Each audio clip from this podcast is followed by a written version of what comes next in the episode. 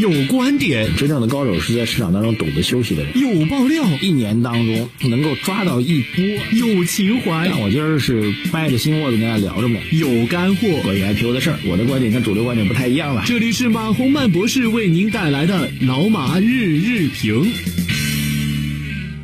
平安证券有爱懂你，欢迎收听由平安集团下属子公司有爱懂你的平安证券独家冠名播出的老马日日评。平安证券致力于为客户打造有原则、有专业、有温度、智能化的服务平台。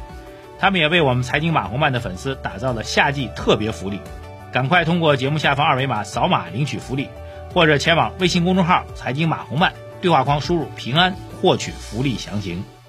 好，各位老马日评的听众朋友们，二零二一年的七月二十一号，今天是周三啊。节目一开始来看一下美国市场的表现吧。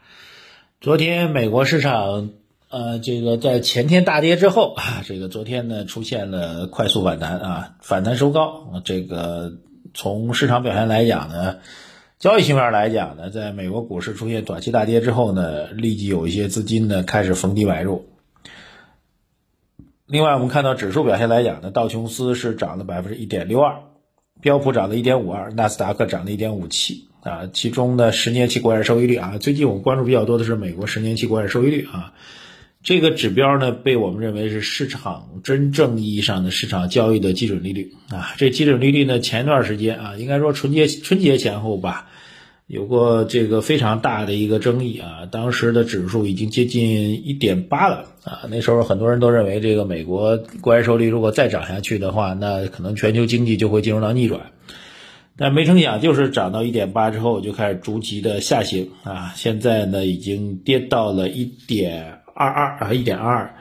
那最近一段时间呢，其实最低的时候其实是到了只有一点一点呃一点一点一一二一点一二这样一个状况啊，就掉的非常低的一个状况。所以美国十年期国债收益率这个总体上是不断下行的啊。这对于市场来说呢，其实反馈出两个要素。那第一个呢，美国并不认为他们经济复苏是有多强劲的。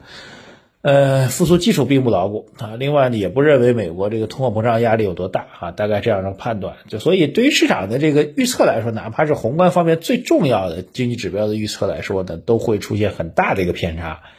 呃，当时涨到一点六、一点七的时候，就很多人说很快就会到百分之二了。到百分之二之后，就意味着全球货币资金的一个全面逆向的一个调整啊。所以实际上这个做预测是比较难的一件事情。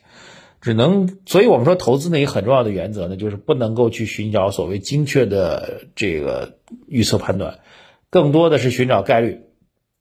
你只能够判断一件事情，它按照你的预测，它概率会有多大啊？如果概率大的话，能够反复去做，那么就是一个比较好投资机会啊。这个我觉得还是一个基本的投资理念。寻找特别精准的投资逻辑是很难做到的，而且刻意去寻找这个。一个是寻找特别精准投资逻辑很难的，另外一个呢，这个没有想清楚概率就去做行动是很大的一个错误啊。比如日常交易如果过于频繁，那你交易的这个成功的概率肯定大幅度下降。那为什么大多数的专业投资机构和专业投资人都很少去做交易，或者交易的频次很低呢？你说白了就是在寻找这个概率比较大的时候再去出手啊。用巴菲特的话来说呢，这个。啊，就像他们打叫什么打棒球是吧？只有当你明确这个球就在你的击的范围当中啊，击中的范围当中啊，然后确定这一击能够击中，概率非常高的时候，你再去挥出你的棒子啊。大多数情况下你就不用挥棒子，随便他球往外扔就行了啊。这就是这样的概念。所以频繁操作只会让你概率降低啊。这是一个投资理念，给大家做一个通报吧。啊，昨天晚上到今天，这个国人最为关心的应该是郑州遭遇的特大的这个洪水的灾害吧？那么百年一遇还是千年一遇啊？看起来，我觉得这个所谓百年和千年已经不重要了，因为给我们郑州同胞啊人民的生命财产安全造成了巨大的威胁。大家可能也都看到相关视频了，真的是看到这些视频之后，让人心情非常的郁闷啊。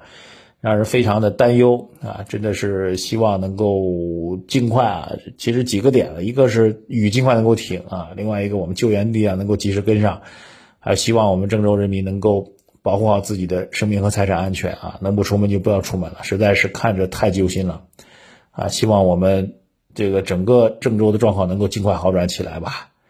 呃，其实整个今年。华北地区啊，因为我自己老家也在华北啊，所以整个华北地区的雨水的情况比往年明显要多啊。这个不只是河南啊，这个包括河南、包括河北啊、北京啊、天津啊，其实都是比较明显的。今年这雨水量特别特别大。呃，本来对比于往年，这个整个华北地区缺水啊，一开始看着下雨多，还觉得挺好的，是一件这个可以这个增加这个自然水环境的这样一个好事。结果呢，出现了重大灾害啊！这次的影响呢，我觉得我们还会要做评估啊。这个因为整个华北地区如果这个呃。这个整个的洪水状况比较严重，或者降雨量非常大的话，那对于整个的经济社会发展可能会造成一定结构性影响啊。至少有几个点吧，比如说啊，我们目前想到，比如说几个点，比如说，呃，整个华北地区，这还是中国的粮食的主产地啊，特别是这个小麦的主产地啊，这对于农业生产会不会造成影响？当然需要评估啊。另外一个就是，比如说在河南啊，这个也是富士康啊，这个全球的电子产业供应链的重要的生产基地，但是目前没有看到相关的信息跟报道。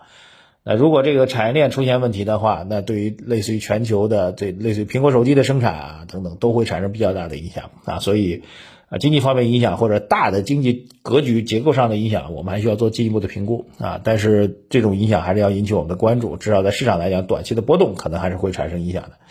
当然呢，相应的一些这个被视为一些战略性的机遇的公司也会有啊，比如说我们说海绵城市啊，什么叫海绵城市呢？就降了雨之后，你的整个城市的下水的排放的系统非常通畅啊，就像一块海绵一样，水滴下去立马就被海绵吸走了。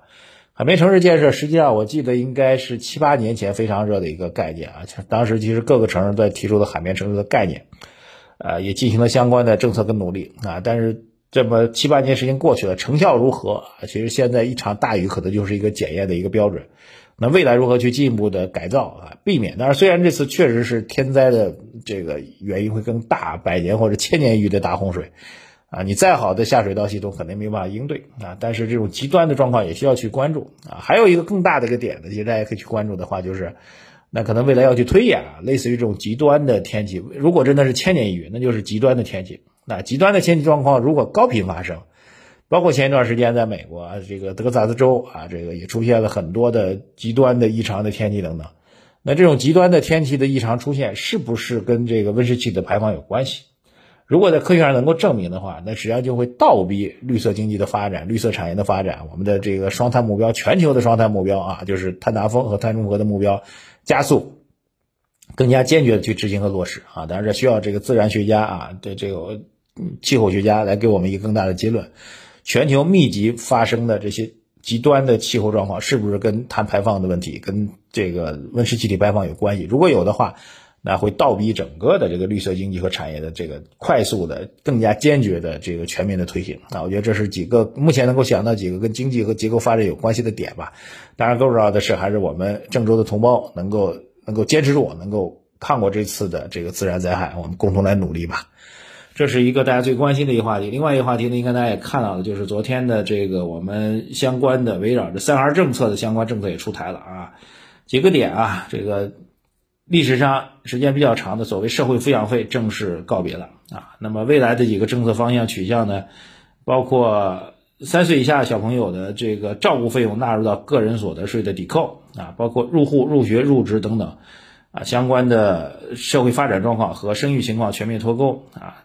包括要严格规范校外培训啊等等，而且提了一点呢，二零二五年要显著降低生育、养育和教育的成本啊。总之呢，还是希望能够大家去，呃，这个生育水平能够有所提升吧。当然，一方面生育水平提升是我们政策引导的方向啊，另一方面其实也也对于投资来说还是要明确，呃，更加确定性的投资点，就大概率的投资点啊。生育问题到底能不能有所缓解缓解啊？这每年呢要去看相关的数据报道。数据统计来做判断啊，但另一方面，人口老龄化这是确定的事情啊，人口寿命越来越长，老龄化占比越来越高，这是确定的事情啊。如果从我回到第一个讲的话题来讲，哪个是概率更大的事情啊？那其实很显然这就不言而喻了。所以投资来讲呢，这又是一个基本的一个证明点，就是某种来讲，这个与其去追求过多的不确定性因素，不如去追求相对比较确定性的因素。那我们现在这个经济社会发展有什么样的确定性因素呢？比如说我们说人口老龄化的问题确定的。这个绿色经济和产业大发展的问题是确定的，对吧？科技创新的战略方向、政策坚定不移的支持是确定的。对外开放方面，比如说以上海浦东为代表，对外开放的政策落实也是相对比较确定的事情，等等等等，各位也可以去列啊。那找到这些确定性的方向，然后再去找相应的确定性的投资机会，再去评估它的投资的估值和价格，这其实就是一个投资行为最终落定的事情啊。如果按照这逻辑去做的话，那你几乎放在长期重复去做的话，那亏钱的概率是非常非常低的。好吧，谢谢大家。这个微信公众号财经马红漫啊，各位留言、点赞、转发、推荐到各个朋友圈、各个群里，谢谢大家，再见。股市有风险，投资需谨慎。以上内容为主播个人观点，不构成具体投资建议。